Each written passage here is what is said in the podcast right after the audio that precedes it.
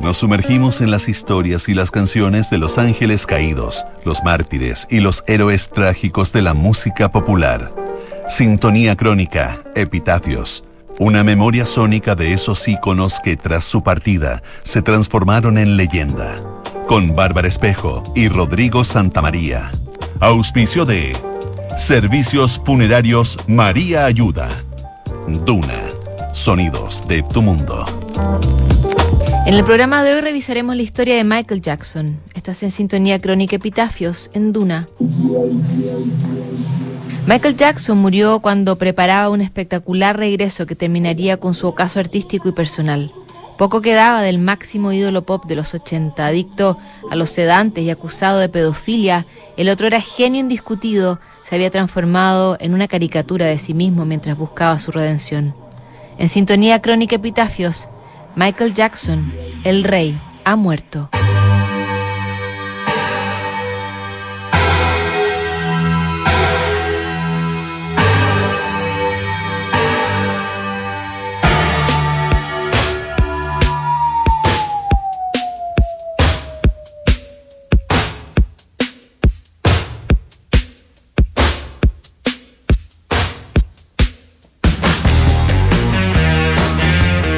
27 de enero de 1984, Michael Jackson sufrió serias quemaduras en el cuerpo cabelludo mientras grababa un comercial para Pepsi.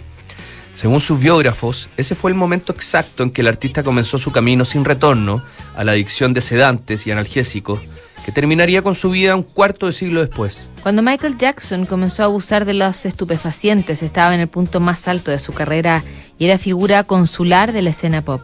Venía saliendo de la gira posterior al álbum Thriller, que rompió todos los récords de ventas de la historia y de paso se había convertido en un ícono cultural que rompió las barreras raciales que existían en los medios de comunicación. El denominado rey del pop tenía un futuro más que auspicioso y apenas había cumplido 26 años.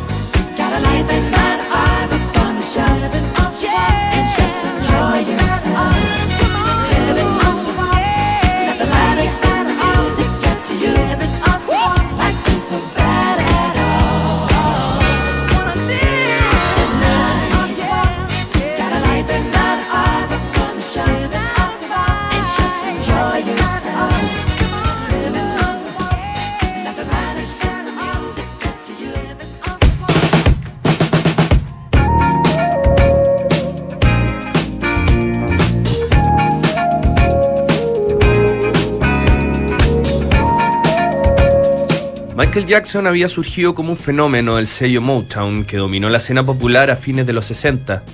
El más destacado de los Jackson 5 contaba con el beneplácito de Diana Ross para entrar en la competitiva industria musical y con una historia de esfuerzo y sacrificio para perpetuarse en el mundo del espectáculo. Las condiciones y el talento de Michael habían sido forjadas bajo la estricta supervisión de Joe, su padre, un tipo controlador que impuso la ética laboral a punta de golpes y abusos. Aunque Jackson consiguió los mayores logros que un artista podía alcanzar, nunca pudo borrar las cicatrices emocionales que le dejó su padre y que terminaría arrastrando durante toda su carrera. En 1993, Michael le contaría a la presentadora Oprah Winfrey que su gran pena era no haber podido ser un niño normal, ni juntarse con los otros niños comunes y corrientes. No se le permitió. Por eso terminaría construyendo esa mansión llamada Neverland, una especie de parque temático que se convirtió en su propia tierra de fantasía, donde podía perpetuar su niñez. Michael Jackson adoptaría la imagen de un Peter Pan moderno, aunque mezclada con esa figura de millonario reclusivo y excéntrico, tal como lo había sido Howard Hughes varias décadas antes.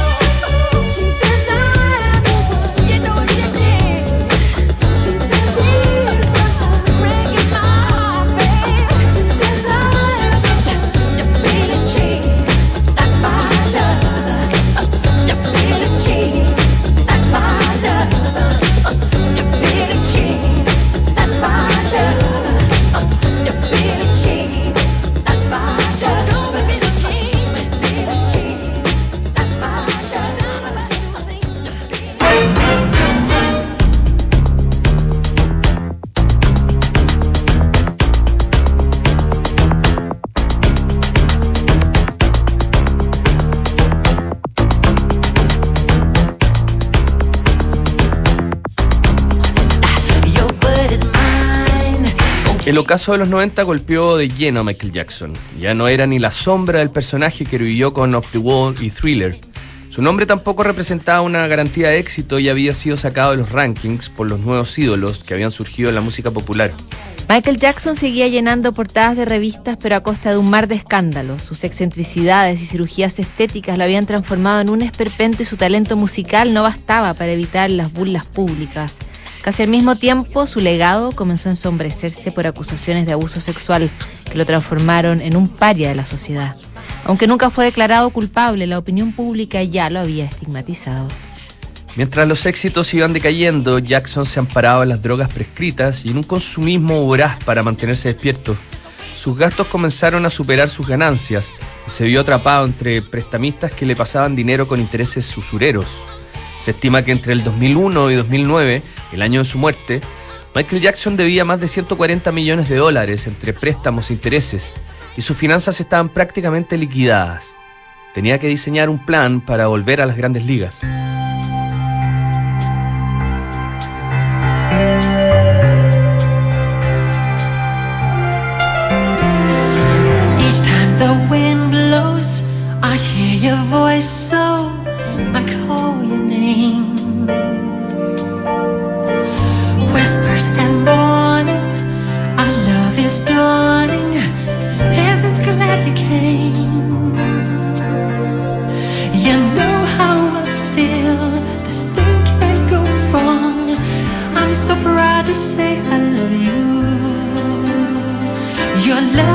me high.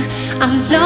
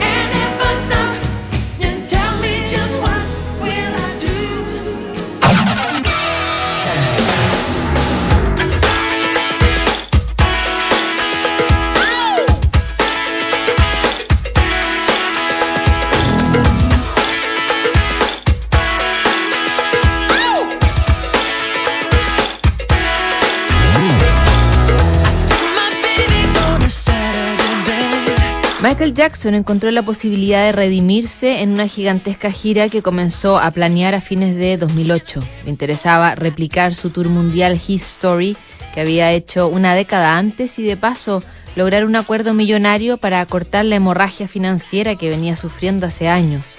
Esta nueva gira se llamaría This Is It y funcionaría como un regreso y también como un grandes éxitos que se podría explotar en formatos audiovisuales.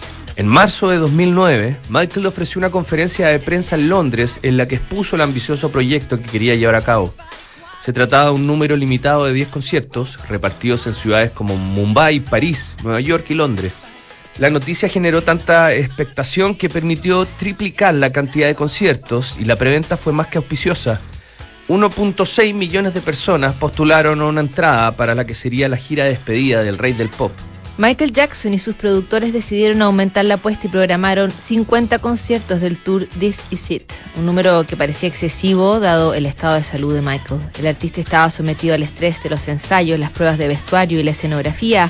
Además, se había metido hasta en los detalles más mínimos de la gira y se notaba paranoico y errático. Solo las drogas que le prescribían sus doctores le daban cierta calma entre tanto movimiento.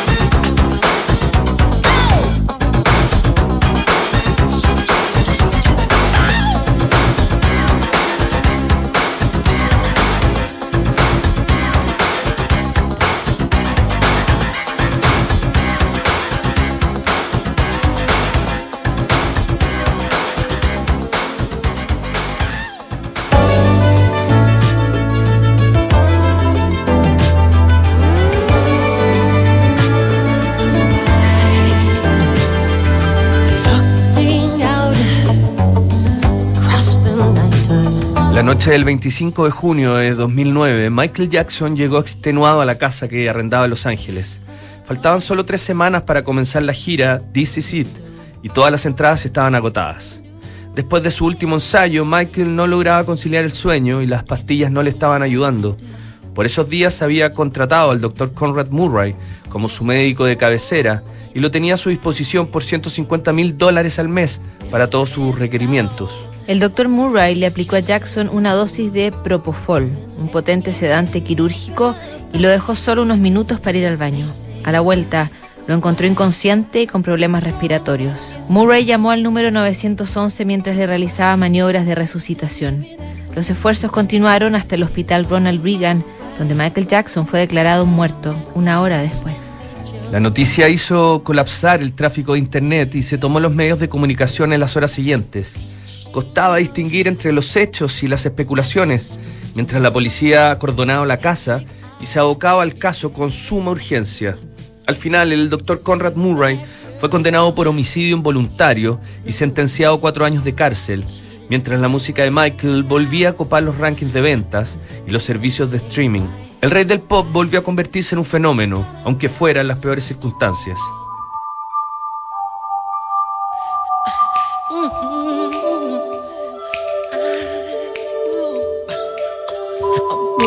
Make a change for once in my life. It's gonna feel real good. Gonna make a difference. Gonna make it right. As I turn up the collar on my favorite winter coat, this wind is blowing my mind. I see the kids in the street but not enough to eat. Who am I to be blind, pretending not to see their